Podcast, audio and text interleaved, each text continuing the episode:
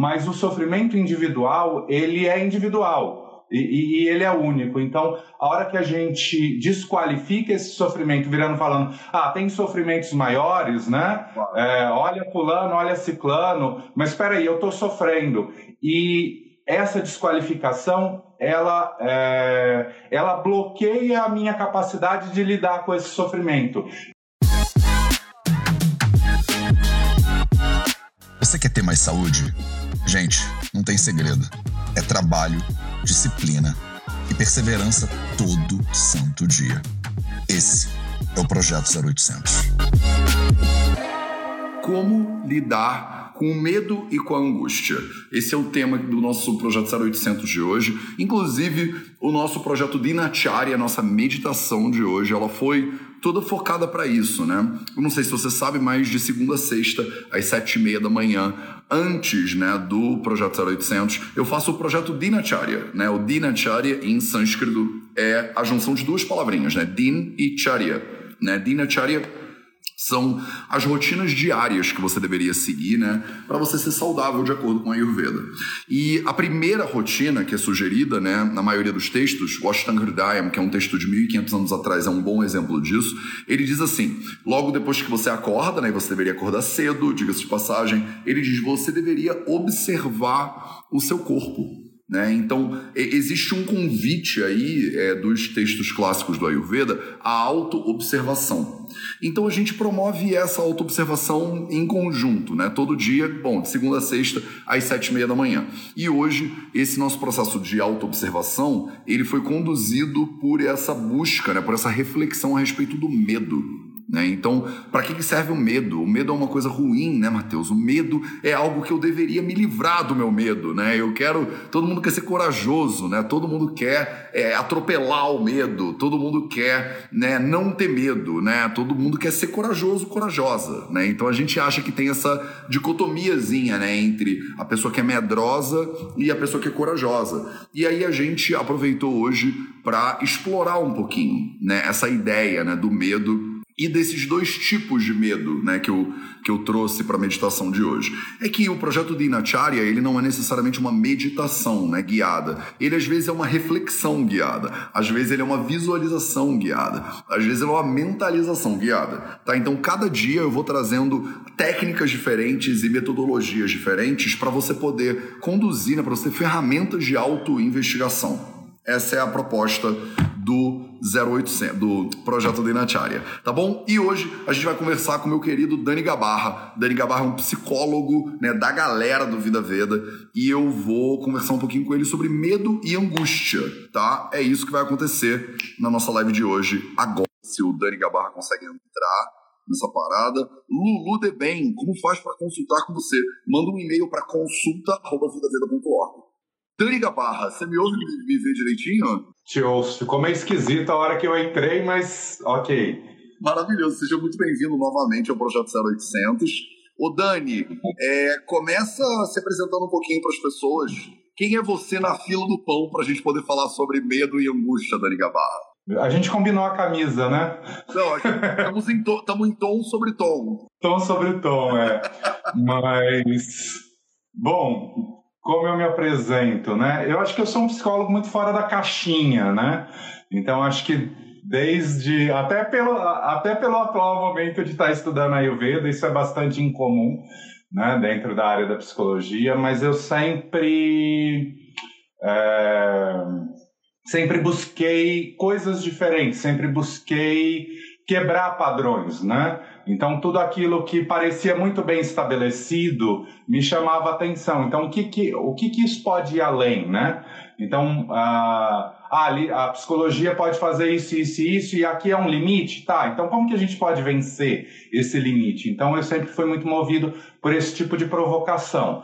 Então, isso me levou a formações menos tradicionais dentro da psicologia, como num primeiro momento até a própria comportamental, que é extremamente científica, e aí tem toda a base da minha formação na Universidade Federal de São Carlos, que foi um curso montado não para formar psicólogos, mas para formar é, cientistas em psicologia, estudiosos de psicologia, né? pesquisadores em psicologia, é o foco da, do curso lá. Né? Disso eu fui para o psicodrama, né? É, que não é tão incomum assim. Depois eu fui parar no MDR, na PNL e no Brainspotting, e aí são, lógico que tem outros estudos, como a própria Ayurveda, mas esses, vão dizer, são os quatro é, pilares aí, vamos brincar um pouco, né? Os quatro pilares da, da minha clínica. psicologia. É. Maravilhoso, cara. Eu acho que é, é, isso, é muito interessante como você tem uma base aberta, né, de psicologia. É, e aí eu queria já começar então, né, com base nisso tudo, na tua experiência clínica, o que, como é que você define, Dani, como é que a gente entende a ideia de medo e de angústia? Quer dizer, porque são, é, parece que são coisas normais que todo mundo sente, ao mesmo tempo parece que são é, sensações que quer, né? A nossa sociedade, eu acho que aponta você numa direção para você não fica assim, né? Se alguém te perguntar como é que você tá, e você fala, cara, eu tô meio angustiado, você fala, que isso, cara? O dia tá lindo, né? O céu tá azul e tal, você, você não, não, olha só como o pessoal tá sofrendo na Síria, então você não devia, não fica assim não, levanta a cabeça, né? Bola pra frente e tal, então... Não. E, e Matheus, essa fala, assim, é, porque é uma fala desqualificadora, né? É, é, eu acho que o sofrimento do outro é o sofrimento do outro e ele é inegável, é, mas o sofrimento não, não tem parâmetro de comparação. Quando você está sofrendo, você está sofrendo. Né? É, é, então, querer é, minimizar um sofrimento trazendo algo maior é uma desqualificação. Por mais que o outro possa, possa é, a gente possa pensar aí numa diferença quantitativa de, de algo é, é, até numa perspectiva humanitária e não individual, né? Mas o sofrimento individual ele é individual. E, e, ele é único. Então, a hora que a gente desqualifica esse sofrimento, virando falando, ah, tem sofrimentos maiores, né? É, olha fulano, olha ciclano, mas espera aí, eu estou sofrendo. E essa desqualificação ela, é, ela bloqueia a minha capacidade de lidar com esse sofrimento. Ela ah, promove um caminho de dissociação entre ah, a minha perspectiva, entre o que eu estou sentindo, entre o que eu estou vivenciando, a minha capacidade de digerir aquilo que eu estou vivenciando né, e transformar isso em algo útil, transformar isso em um aprendizado, ao invés de uma dor que vai ficar ali me é, me, me, me, cutucando, né? Eu acho que o, o Gabor é, fala disso naquele documentário A Sabedoria do Trauma. É algo que, que é muito presente né, nas psicologias de, nas terapias de base cerebral, mas eu acho que ele traz uma didática fantástica naquele documentário que é a, essa perspectiva da sabedoria do trauma. E aí eu acho que a gente pode expandir isso para essa perspectiva da sabedoria dessa emoção e dessa autopercepção que a gente vai fazer uma ponte gigantesca aí com o pilar do, com o pilar do silêncio, né? Que é a nossa capacidade de nos reconhecer, de nos perceber e, a partir disso, digerir aquilo que a gente está é, vivenciando, né? Então, uh, se, se, por exemplo, eu estou sentindo medo, eu estou sentindo angústia, né, isso é natural sentir, não é natural sentir o tempo todo. Né? Então, como que eu lido? Né? Então, se eu estou sentindo o tempo todo, né, vamos brincar um pouquinho de Ayurveda, né? Se eu estou sentindo ali o tempo todo, isso não está sendo digerido, então isso está virando uma toxina no meu corpo, né, no meu sistema. Né? É, se eu consigo digerir, né, e o silêncio, a autopercepção, o acolhimento, né, essa não negação dessa emoção, qualquer emoção que seja, mas especialmente angústia e medo, que são muito intensas e que a gente tem na nossa sociedade uma tendência muito grande a, a evitar, né, a negar, né, a gente perde então a oportunidade de digerir aquilo, né? De transformar aquilo em algo útil. Por quê? Porque tudo que a gente sente, tudo que a gente percebe, toda resposta que a gente dá a uma determinada situação foi a melhor resposta que a gente conseguiu em um determinado momento.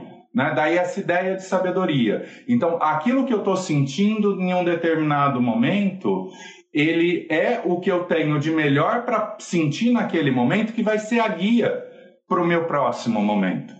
Né? E aí a gente faz a ponte com a presença. Maravilhoso. Eu acho que, bom, você falou algumas coisas que eu acho que vale a pena frisar e que me parecem muito importantes. Como eu não sou psicólogo, eu fico aqui fazendo anotações mentais, né? Então, a primeira delas é essa coisa da desqualificação do sentimento do outro, né? Tipo, olha, eu tô triste porque duas pessoas da minha família morreram.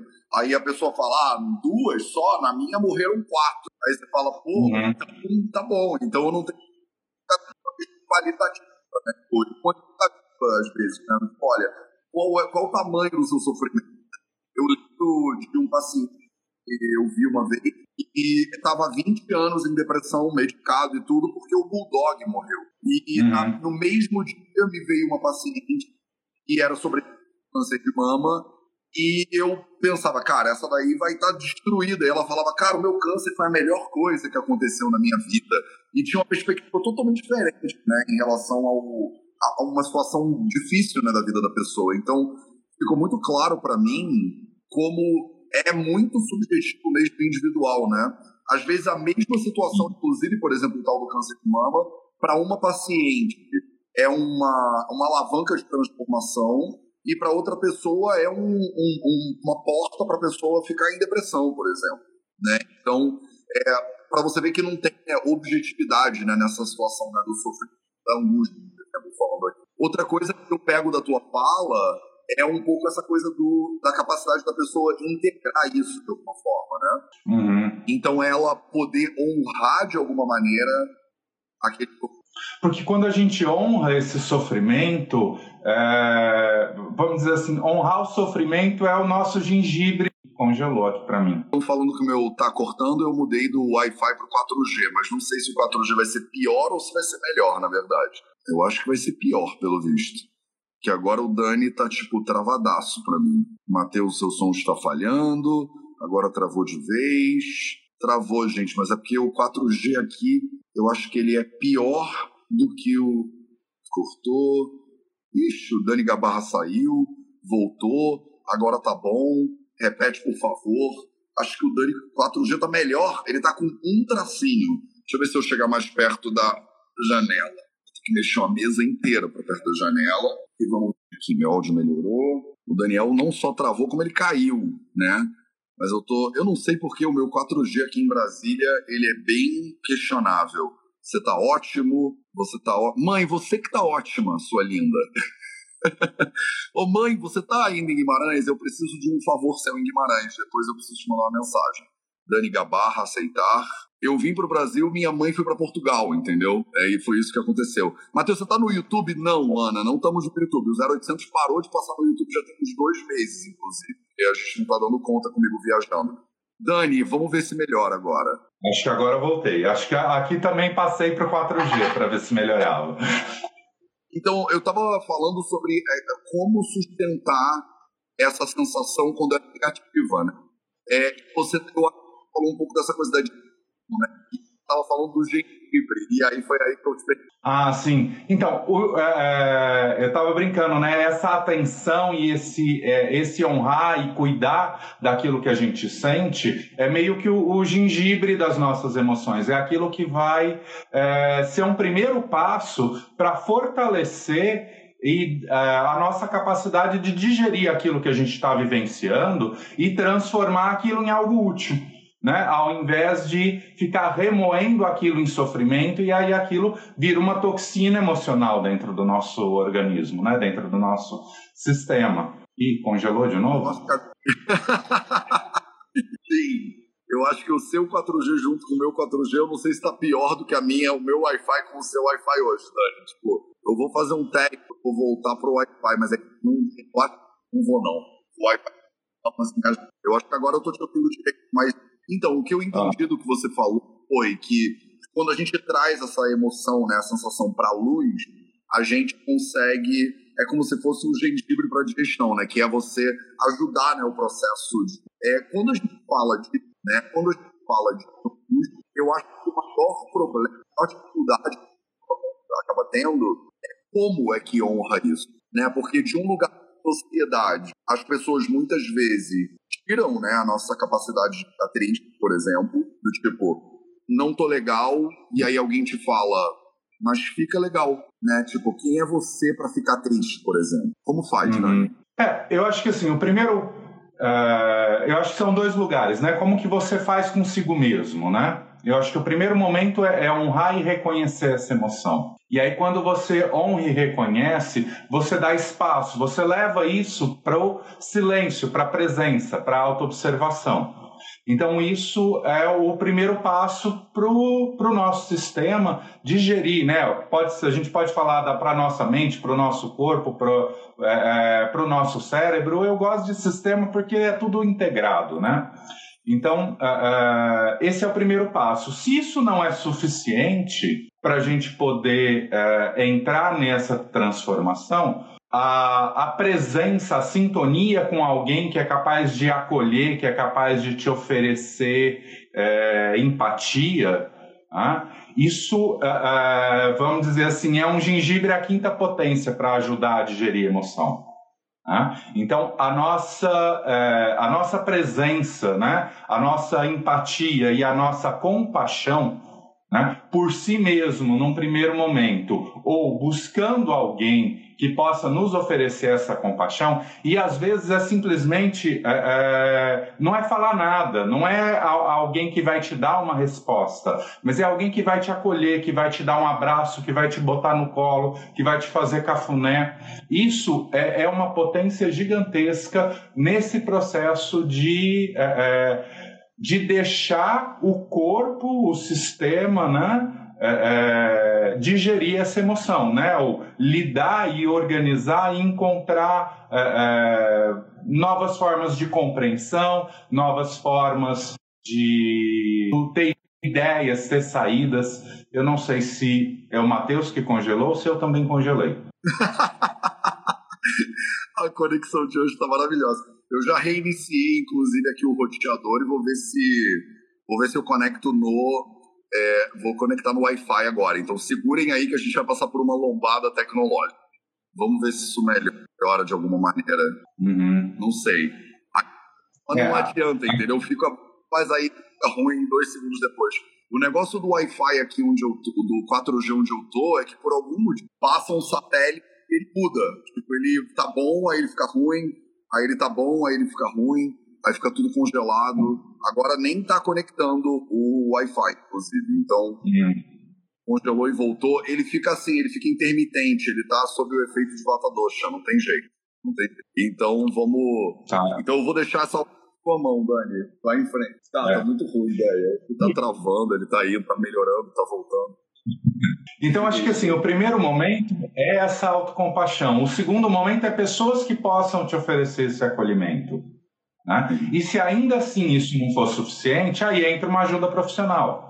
Né? Então, se você já está embolado no meio da, da, sem conseguir encontrar saída, sem conseguir encontrar alternativa, aí a ajuda profissional vai ser esse, é, é esse gatilho, essa estabilidade, essa segurança para começar esse processo de transformação.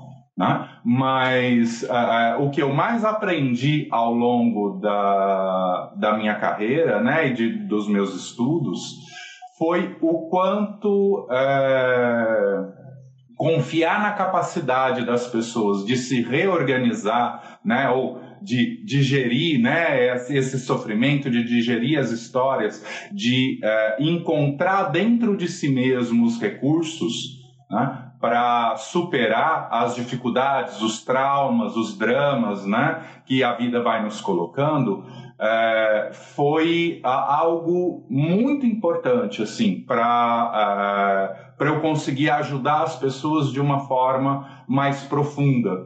Né? E aí, a hora que a gente pensa isso, a gente também está pensando em autonomia. Né? A gente está pensando em liberdade. Então, é você olhar para aquela pessoa e entender que você vai passar por um momento na vida dela, ajudar ela não a superar aquele problema, mas a partir da superação daquele problema, ser capaz de melhorar sua capacidade geral de lidar com a emoção e precisar cada vez menos de um suporte de uma intervenção.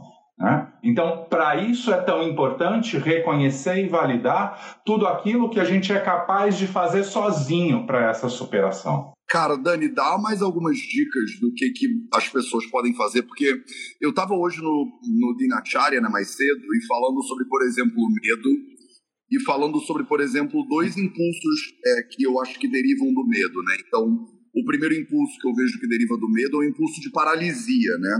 Às vezes eles, uhum. eles chamam isso do, é, do antílope na frente do tráfego em inglês, né? Quando tá, o, o bicho está lá atravessando a rua e vem um carro com holofote e o bicho trava, por exemplo. E o medo, ele paralisa, né? É, e às vezes o medo simplesmente ele adiciona cautela, né? Então a pessoa ela, ela tem medo, o medo sinaliza para um perigo, por exemplo, para algum ponto de atenção, e aí a pessoa ela vai com mais cuidado. Eu tenho a sensação que o medo ele cumpre essa função, né, evolutiva de você realmente ter um pouco de cuidado quando você está fazendo as coisas. Porque quem não tem medo também se taca na frente da rua e dane-se, por exemplo, né? Então, eu, o medo ele cumpre uma certa função. Eu queria te ouvir falar um pouquinho sobre o medo e como é que você, por exemplo, trata ou lida com pacientes que estão com muito medo, por exemplo, e dizem, cara, eu tenho medo de viver, ou eu tenho medo da morte, ou eu preciso sair do meu emprego que tá uma porcaria, mas eu tenho medo ou eu estou num relacionamento abusivo e eu quero terminar, mas eu tenho medo. Então, fala um pouquinho sobre essa situação do medo e como é que você vê na sua prática. Tá. É... Você falou dessa função, né? O medo é algo muito biológico, né? É, é, olhando numa perspectiva moderna, né? Ele é, é ele é um dos sentimentos base que vai disparar a nossa resposta de luta e fuga. Né? Então, vou, vou fazer aí a ponte com o que você estava falando desse medo que, que me ajuda a, é, é, a ser cuidadoso, vamos colocar assim, e desse medo que me congela. Né? Então, aquilo que dispara, né, qualquer é, é elemento externo, né, que dispara o medo, ele é uma resposta adaptativa de sobrevivência. Em, em primeiro lugar, isso é, é, muito automático, isso não passa pela nossa consciência, isso não passa pela nossa razão, isso é um processamento muito mais rápido. Então, você está andando no meio do mato, tem algo ali enrolado, você vai dá um pulo para trás, você vai dar uma parada para ver o que, que é. Então, o primeiro é, ímpeto é aquilo pode ser uma cobra, então eu ajo como se aquilo fosse uma cobra. Depois eu vejo, é uma cobra mesmo, eu estou a uma distância de segurança, eu preciso me afastar mais, eu consigo, é, aí a razão consegue entrar. Né? Mas às vezes é, isso nos coloca em um estado de hiperativação. Né? É, como uma ansiedade quando é, ela se eleva, então a gente começa a não pensar direito, né? Toda vez que a gente está que dá uma taquicardia, então, por exemplo, um ataque de pânico, né? Ele é uma ativação gigantesca do nosso sistema de luta e fuga. Né? Ele é uma uma tsunami no nosso é, é, sistema de luta e fuga. Às vezes isso é tão intenso que isso desliga o nosso sistema. E aí a gente vai para o sistema oposto, mas num desligamento. Né? Aí a questão é que aí é onde entra a nossa capacidade de olhar para o medo e lidar com ele é, de uma forma mais adequada, né? ou de uma forma é, mais produtiva, acho que seria a melhor palavra. Né? Que também é pelo sistema de, de, de, de calma, né? Então, só que o nosso sistema de calma, que está relacionado com o, o, nervo vago, né? Ele vai ser ou vago dorsal ou vago ventral. Aí vou, vou tentar explicar de uma forma, se não ficar didático, vocês me ajudam, gente. Mas o vago dorsal, ele é esse desligamento, é esse congelamento, é o, o servo congelando diante do carro. Né? É, você para completamente, você se fecha, é, você não dá conta nem de fugir. Né? Porque eu posso ir lá brigar, eu posso sair correndo, ou eu simplesmente congelo, eu não faço nada, eu não penso nada, eu não, não sou capaz de sair do lugar. Isso muitas vezes dispara um sentimento de incapacidade, de impotência muito grande. Né? Então, é, a, a fuga me tira daqui né? É, a, a, luta é mesmo um enfrentamento, mas o congelamento nos leva muito para esse lugar de incapacidade, de impotência. Então, se você está se sentindo muito capaz e impotente, né? Que tipo de congelamento está sendo dentro de você? É uma, uma boa pergunta. Só que o nosso sistema é, então, simpático, parasimpático, nosso sistema parasimpático, além dessa ativação vago-dorsal, que é muito antiga né, nos seres vivos, a gente tem a vago-ventral, que o Porges que vai trazer essa percepção. E a vago-ventral, ela funciona como? Né? Então a gente vai conseguir lidar com medo de uma forma é, produtiva quando a gente consegue ir para uma desativação vago-ventral. Né? Por quê? Porque no nosso dia a dia, a gente não está diante de uma cobra, diante de um leão, a gente pode até estar tá ali num atropelamento, mas o carro parou, eu consegui escapar, já, já passou aquele perigo. Né? É, é, o risco iminente já passou. Né? Se eu estou num, é, é, num sequestro relâmpago, por exemplo, eu estou em risco iminente. Então, às vezes, congelar é até positivo.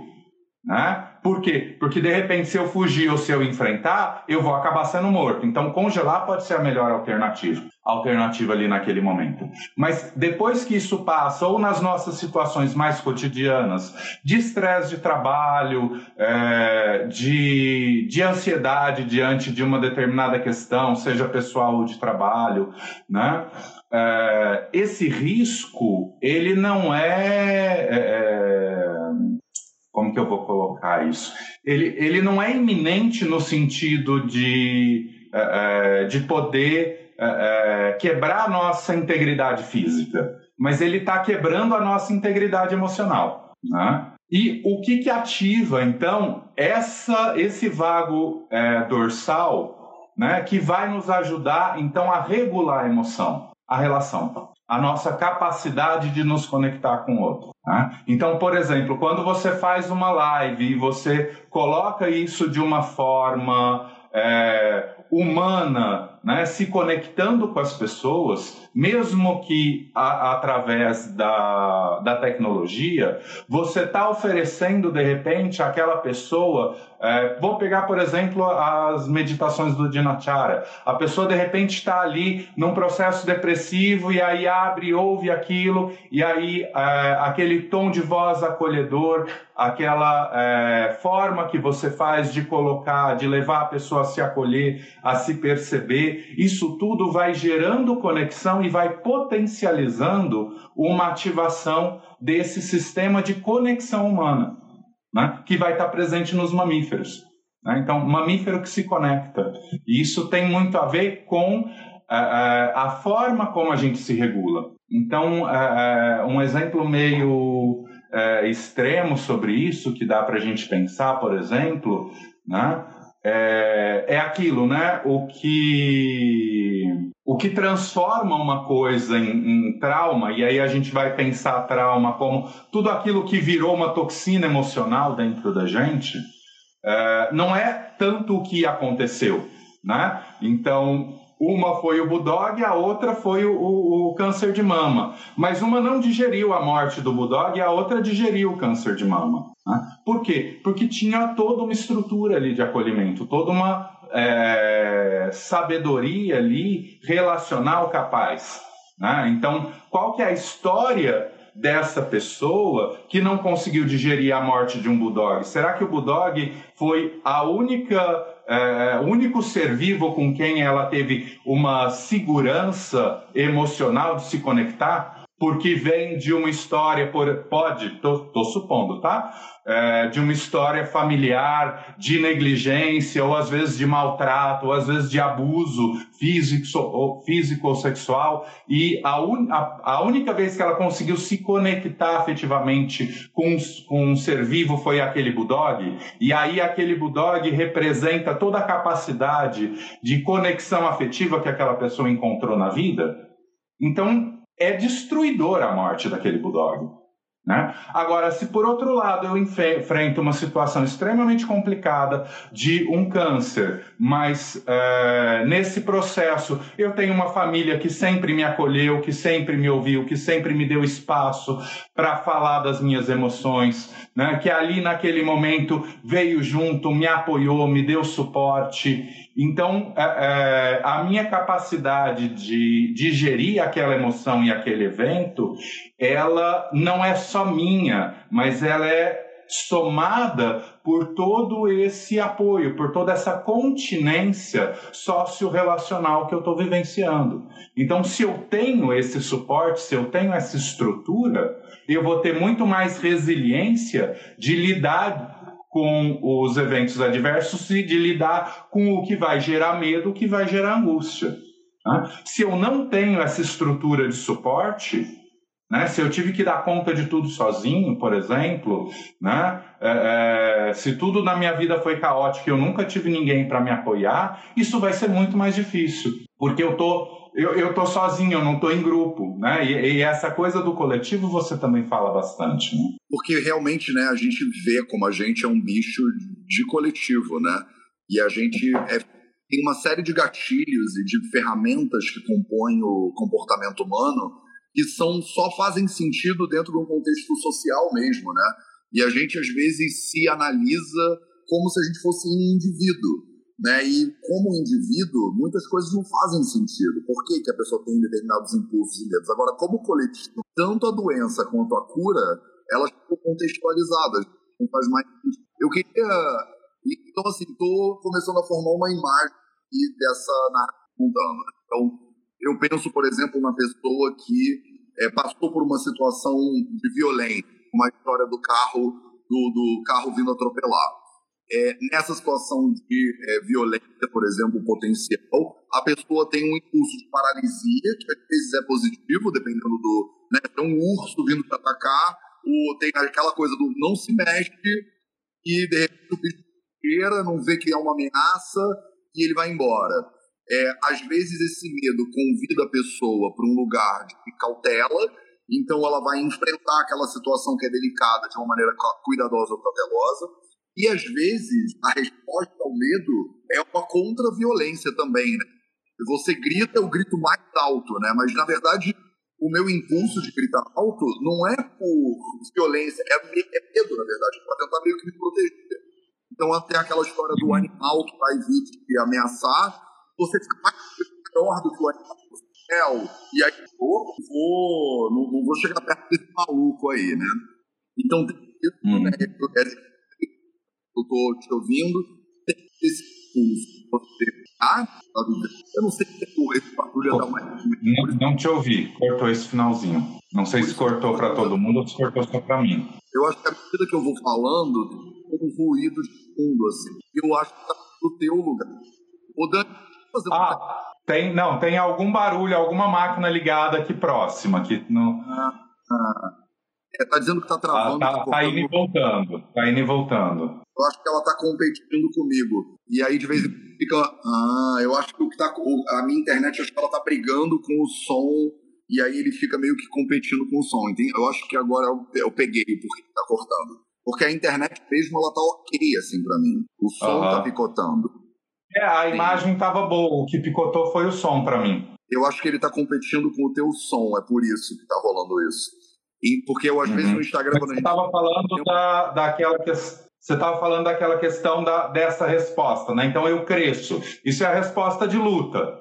Né? Eu luto quando é, é fugir a, gente vai funcionar por economia de energia, né? Então, se rosnar é mais fácil do que fugir, porque eu sou muito maior do que o outro, eu vou só rosnar, né? É, se o outro é ameaçador, a minha tendência é é fugir, assim, é ficar quieto. Porque a economia de energia, brigar é, uma, é um gasto energético muito maior.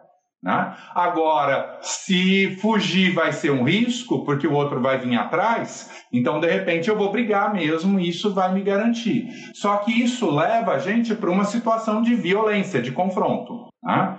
Então, é, quando a gente está falando de, de uma situação de confronto de fato, né?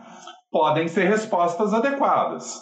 Né? Então, se alguém vem me agredir, me defender é adequado. Né? Agora, é, se meu chefe vem brigar comigo, né, e para cima dele não é uma boa resposta. Né? Não vamos entrar no mérito da, do quão o chefe está adequado ou não, porque a gente não controla o comportamento do outro. A gente aprende a lidar com o comportamento do outro ou a gente muda de situação. Né? Então, ou eu aprendo a lidar com aquele chefe que é agressivo, né? e de repente ele nem vai ser mais agressivo comigo, porque as pessoas são responsivas a como a gente responde a elas, né? Ou eu arrumo outro emprego para não ter que lidar com aquela situação, né? É... Mas para isso, para eu dar conta de, de não de não entrar nessa agressividade, eu preciso reconhecer a minha capacidade de conexão, eu preciso ter vivenciado essa capacidade de conexão. Por quê? Ter essa história dessa capacidade de conexão é o que vai me dar base para conseguir lidar com aquele chefe de uma forma diferente e de repente conseguir mudar a resposta dele, pelo menos comigo, porque eu deixo de ser uma ameaça para ele. Mas tem uma situação que vai além desse, dessa base né, que a gente está mapeando aqui, hum. e é quando a pessoa que passou por um trauma ou passou por uma situação dessa de medo, como a gente está chamando, ela passa uhum. a ter medo do medo. Como a pessoa que, por exemplo, já teve um episódio de pânico ou de ansiedade, ela corre o risco de desenvolver ansiedade. Da ansiedade ou medo. Fala um pouquinho de pânico, por favor. Ah, é, isso tem muito a ver com. O pânico passa muito por aí, né? O, o, medo de uma nova crise, né? Ou o medo de perder o controle do próprio corpo, né? Que é um medo de, de uma morte, né? Porque a sensação do pânico é uma sensação de morte, né? É, por quê? Porque você tem uma sobrecarga em cima de uma sobrecarga em cima de uma sobrecarga. E aí um evento vai alimentando o outro. Né? Então você está gerando toxina emocional em cima de toxina emocional, porque aquilo não vai sendo digerido, aquilo não vai sendo processado pelo teu cérebro, pelo teu sistema. Então aquilo vai acumulando. Né? Aquilo vai acumulando, vai acumulando, vai acumulando, uma hora explode. Né? Pode explodir é, é, num ataque de fúria, pode explodir num ataque de pânico, né? ou numa ansiedade generalizada. Né? Então, eu tô tão à flor da pele de tanta coisa é, é, acumulada, não digerida, que qualquer coisinha me coloca numa reação desproporcional desproporcional ao presente mas proporcional a tudo aquilo que foi acumulado. Né? Então, é, é, a mesma lógica da, do, do, processo digestivo. Né? Se eu me alimento super bem e um dia eu é, é, me alimento mal, a capacidade do meu corpo de lidar com aquilo por mais que não seja legal, né, aquilo lá, mas sei lá, é, eu comi alguma coisa que estava estragada e eu não percebi porque, não sei, porque aquilo não dava cheiro. É, é, mas meu organismo não está acumulado de toxina de coisa mal digerida. Então ele consegue lidar com aquilo bem. De repente vem um vômito, vem uma diarreia, aquilo vai embora ou nem passa por isso e meu corpo dá conta de processar. A emoção é a mesma coisa. Se eu estou acumulando, eu estou acumulando, eu fico muito mais sensível. Né? Então, se eu estou acumulando é, uma, uma inércia, uma desmotivação, né? aquilo uh, uh, me deixa num linear para cair num processo depressivo muito maior. Né? Se eu estou acumulando raiva, né? Isso pode me levar para um, uma fúria ou para uma ansiedade. Então, vai ter sempre uma correlação com o que, que eu estou acumulando com aonde aquele gatilho pode me levar. Mas, de qualquer forma, se, eu, é, se essas histórias vão sendo, é, é sendo mal digeridas, né?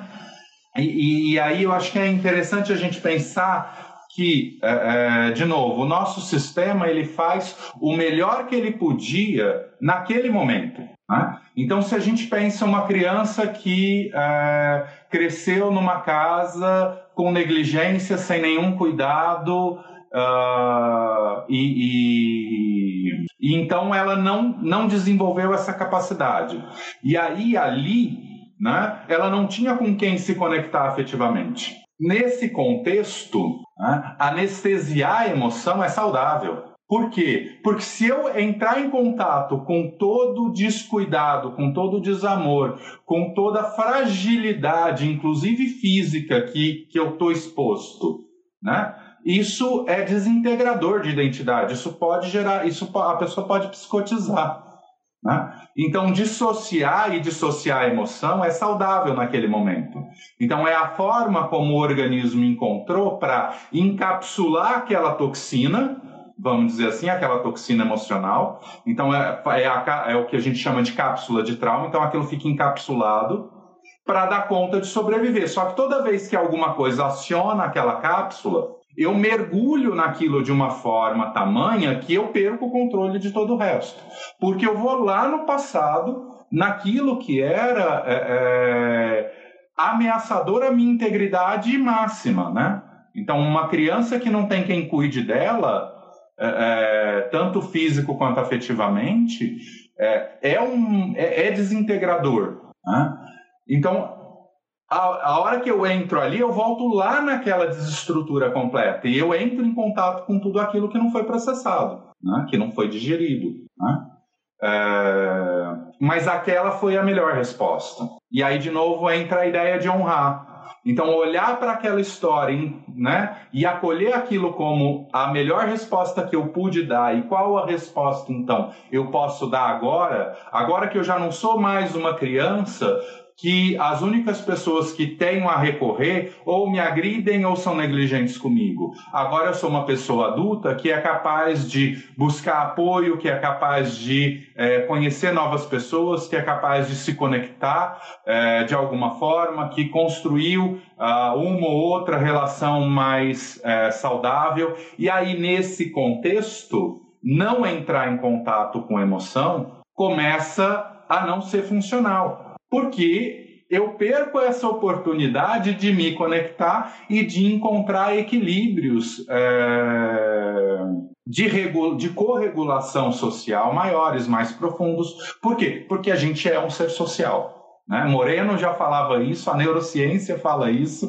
Acho que né, é, não tem como. É, não reconhecer isso. Nós somos seres sociais e a nossa é, capacidade de nos conectarmos com pessoas é, de forma saudável potencializa a nossa capacidade de continuar saudável. Não sei se eu te respondi. Nossa, respondeu e tá maravilhoso, inclusive.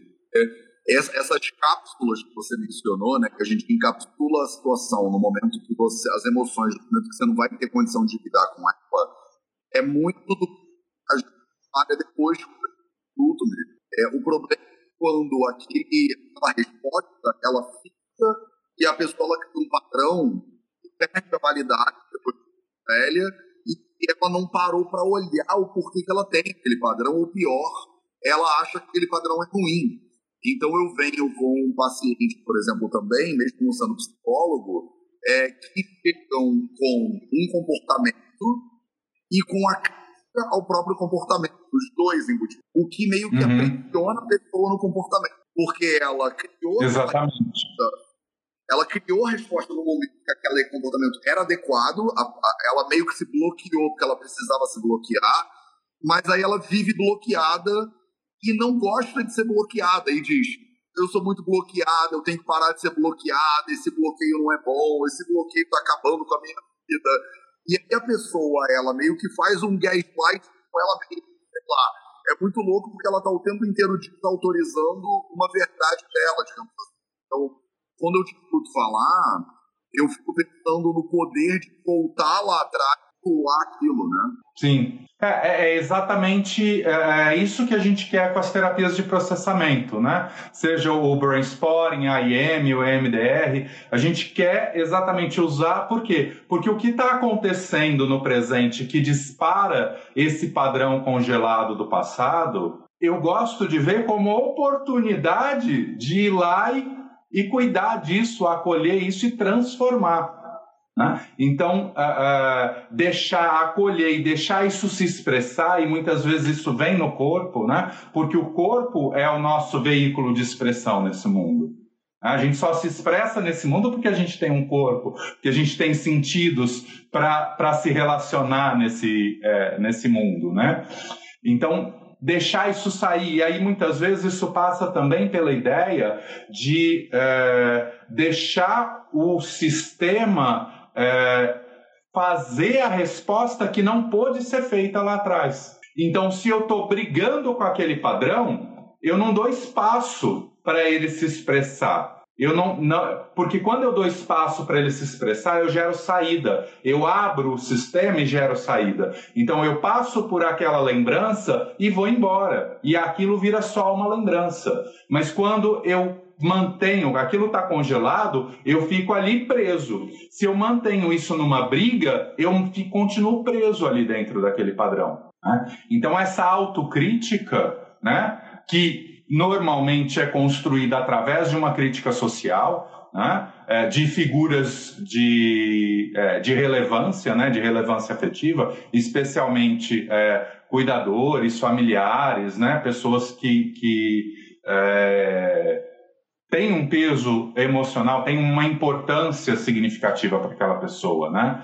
É, é, é onde isso mais dói, é onde isso cola né? É onde tem a identificação que aí uh, uh, eu mergulho e trago aquilo para dentro de mim e começo a brigar comigo mesmo. Né? E esse brigar só ajuda exatamente o que você falou. Esse brigar só ajuda a manter. Então, para é, é transformar, o caminho é acolher o padrão e deixar esse padrão se expressar. Às vezes a gente consegue fazer isso sozinho, às vezes a gente consegue fazer isso num colo amigo, às vezes a gente vai precisar de um profissional que vai poder nos conduzir em um processo mais dirigido, mais protegido, mais, é, é, mais controlado, né? nesse sentido de permitir que aquilo que não pôde acontecer aconteça. Aconteça não, não necessariamente em termos de ação física, né? mas aconteça em termos de reorganização de rede de memória. Então, às vezes, imaginar alguma coisa acontecendo, ou às vezes simplesmente deixar o corpo uh, expressar o tremor do descongelamento que não pôde ser uh, expresso lá atrás. Eu lembrei aqui de uma situação em 2013, 14, não sei, acho que 2000, é, 2014 ou 2015. Eu estava é, num curso e uma das nossas colegas teve uma parada cardíaca no meio do curso. Né? Foi uma situação muito é, tensa e tal. Tinham dois psiquiatras lá com a gente, era um curso de imersão. Tinham dois psiquiatras, então eles foram para cima dela, mantiveram massagem cardíaca e a gente meio que saiu da sala, né? É, e fomos, liga para SAMU, liga para bombeiro, ah, até que é, uma das colegas era policial, a gente foi num posto, porque nunca que chegava, nunca que chegava, foi aquela loucura. Aí chega SAMU, chega bombeiro, chega. Ah, e o desfibrilador só foi chegar, acho que no quinto veículo que apareceu por lá. Né? Ela ficou mais de meia hora em massagem cardiorrespiratória. Imagina a tensão que o corpo vai acumulando né, em todo esse processo. E eu estava ali junto com todo mundo. Uh, no momento exato que eu estava no telefone tentando localizar os parentes dela, né, quando subiu um bombeiro e virou e falou: ela voltou. De lembrar meu corpo até hoje ainda tem algumas descargas assim. Mas a hora que o bombeiro falou, ela voltou, eu comecei a tremer, eu comecei a tremer. Eu falei, eu não consigo segurar o telefone, daqui a pouco eu te ligo de novo. E eu comecei a tremer. Aí veio o bombeiro. Você precisa de ajuda? Quer um remédio? Não, pelo amor de Deus, me deixa tremer. Né? Por quê? Porque aquele tremor era a resposta de descarga, era o meu corpo descarregando toda aquela adrenalina, toda aquela tensão que tinha sido acumulado por mais de meia hora, sem saber o que estava acontecendo. E ali, ok, ela está viva, agora eu posso relaxar, agora a coisa tá tem um controle mínimo aqui. Né? Talvez se a notícia fosse ela morreu, talvez a descarga fosse a mesma. Né? Por quê? Porque a, a, história se fechou. Graças a Deus a notícia foi que, que ela voltou, né? É, e aí é uma história linda de recuperação. Mas é, é deixar o corpo tremer foi transformar, deixar, deixar o meu corpo digerir aquilo, digerir toda aquela carga, né? botar para fora toda aquela carga de adrenalina e de hormônios que foi acumulada em todo aquele momento de tensão, de luta, né? de, de buscar alternativa ali. Então, é, é, se naquele momento é, eu tivesse aceitado aquela contenção do tremor, eu tivesse é, tomado um ansiolítico, não, isso virava uma cápsula ali na hora. Na hora. Nada melhor do que um, um benzodiazepínico para encapsular um trauma. Tanto que existem estudos que é, falam que a resposta de é, do, do, transtorno de estresse pós-traumático instalado depois de seis meses, né? De, após um evento é, traumático, a incidência é maior em quem toma é, benzodiazepínico. E não é à toa, né, Dani? Por quê? Pessoas é. é. caem quando entram de férias, às vezes, né? Agora a gente vai ter essa parada de Natal e Réveillon, e tem muito isso. Você vai acumulando, acumulando, acumulando, e na hora para, a pessoa tipo, fica doente, tem uma descarga mesmo, né? E trata e a pula. É, né? E, e, e, na verdade, se o nosso corpo está soltando, ele está fazendo o que ele tem de melhor para fazer. Às vezes a gente vai precisar de um apoio para deixar o nosso sistema fazer isso. Né? É, mas às vezes ele vai fazer isso sozinho. E é exatamente isso que, que a gente pode ir potencializando e que é um processo de educação, de autoescuta, que tem tudo a ver com o pilar do silêncio. Tudo a ver com o pilar do silêncio. Eu acho que o, o, o silêncio é, é a base, né? a presença, ela é a base para esse processo de deixar o corpo expressar e honrar aqui a nossa história e deixar ela se transformar, isso normalmente isso se transforma em aprendizado. Aquilo que era dor, aquilo que era ferida, né? É, não vai virar uma história legal, mas vira um aprendizado. Maravilhoso. Dani, é, como o meu áudio tá uma porcaria e ninguém tá me escutando a live inteira, se você puder, já que você já é de casa, encerra a live aí também e fala para as pessoas como é que elas podem te encontrar. Manda um beijo para todo mundo e fala que tem Projeto 0800 amanhã e aí a gente continua. Beleza, Matheus. Bom, é, é, como que elas podem? O Instagram é uma boa forma de me encontrar, YouTube é, é também é, é, tenho produzido bastante coisa inspirado no 0800 mesmo, né? Só que eu não dou conta de fazer todo dia, eu faço toda segunda-feira. culpa sua, boa culpa, né? Então acho que. Mas o site também é tudo Daniel Gabarra. Daniel Gabarra, tudo junto. Em todas as redes você me localiza. Uh, eu acho que o, o, importante, eu acho que esse trabalho do 0800, né, que é o que me inspirou de levar informação de qualidade, poder estar aqui contigo colaborando com isso, né, uh, enquanto profissional de saúde para a população em geral, eu acho que é base, porque tem tanta desinformação por aí que a gente precisa mostrar a cara e, e dar informação de qualidade para que essa informação seja. Uh, valorizada para que essa informação seja vista e seja disseminada, né? Acho que isso tem tudo a ver com, com o Vida Veda. Então, é, é isso, assim, agradecer aqui a presença de, de estar no 0800, de estar colaborando com isso é, e se, é, tem mais alguma coisa hoje, né? Amanhã de Nachária, 7 e meia, 8 da manhã, 0800. E sempre tem muita coisa acontecendo no Vida Veda. Tamo junto, obrigado. Obrigado a todo mundo que estava aí com a gente. Esse foi o Projeto 0800 de hoje. A gente se vê de novo, então, amanhã. Um beijão pra vocês. Tchau, tchau.